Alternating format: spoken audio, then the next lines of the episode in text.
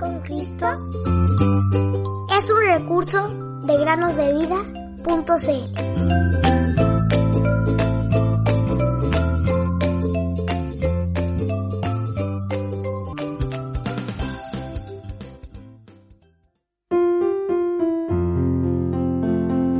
Encomienda a Jehová tu camino y confía en Él, y Él hará.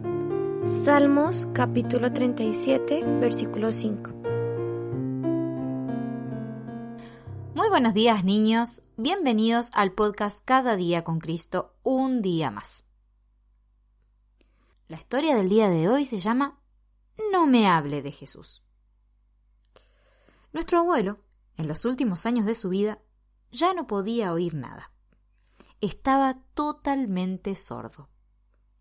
Cuando queríamos decirle algo, se lo escribíamos en una pequeña libreta que él llevaba siempre consigo. Pero el abuelo nunca estaba triste.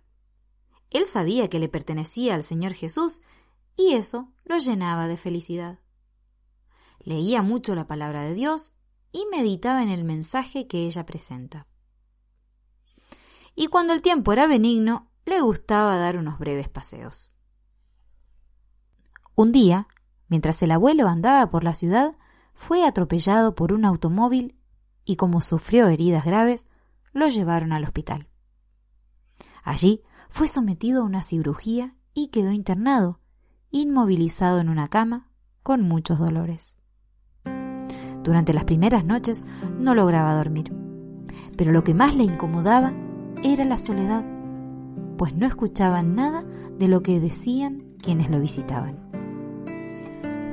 El abuelo pensaba mucho sobre el motivo por el que había sufrido tal accidente, pero no podía hallar una respuesta cada vez que se preguntaba por qué Dios había permitido que fuera atropellado.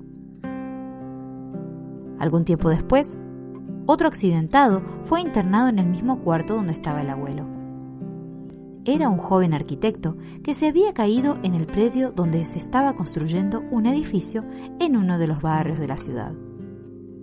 Estaba enyesado en varias partes, pues se había quebrado varios huesos. Padres del joven se preocupaban mucho por su hijo.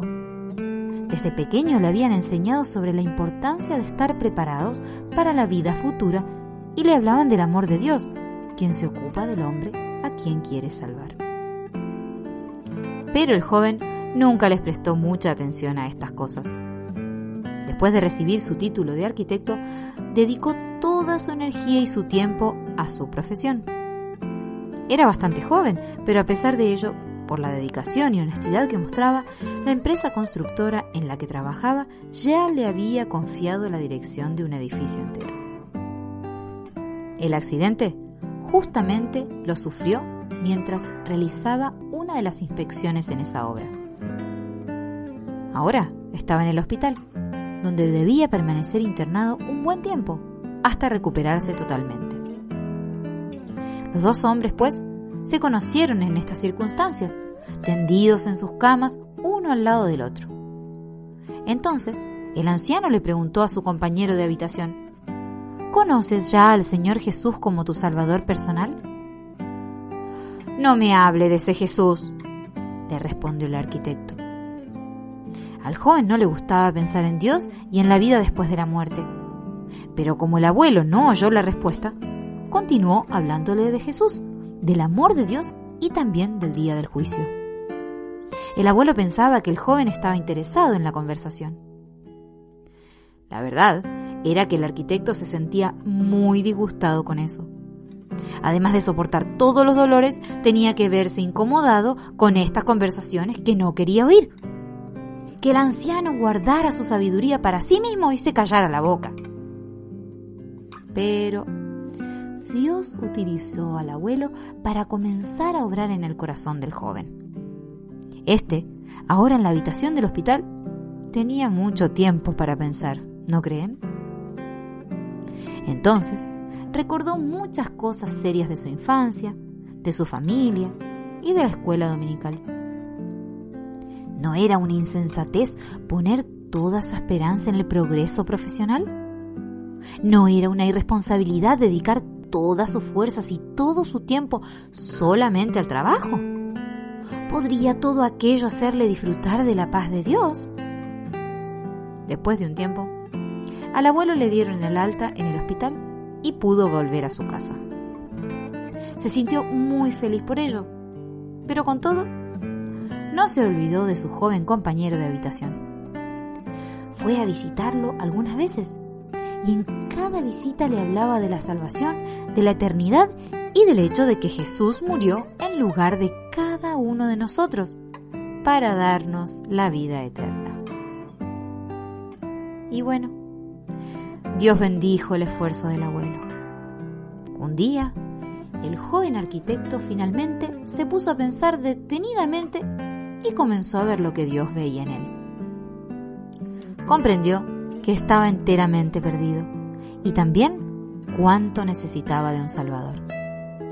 Entonces se volvió hacia el Señor Jesús, confesó sus pecados y reconoció que vivía una vida perdida. Oró con sinceridad y obtuvo el perdón de Dios. Así fue como un grande gozo inundó su corazón. De inmediato, le escribió una carta a nuestro abuelo, en la que le contó su conversión. La carta comenzaba diciendo, le escribo para que usted sepa por qué fue atropellado. Queridos oyentes, niños, niñas, jóvenes, adultos, todos los que nos escuchan. Dios tiene planes perfectos para revelar su amor para con todos nosotros. A veces Él nos lleva por caminos difíciles que podamos aceptar su amor. Así es como el Señor Jesús le dijo a Simón Pedro, lo que yo hago, tú no lo comprendes ahora, mas lo entenderás después. Juan 13, 7. Fija tus ojos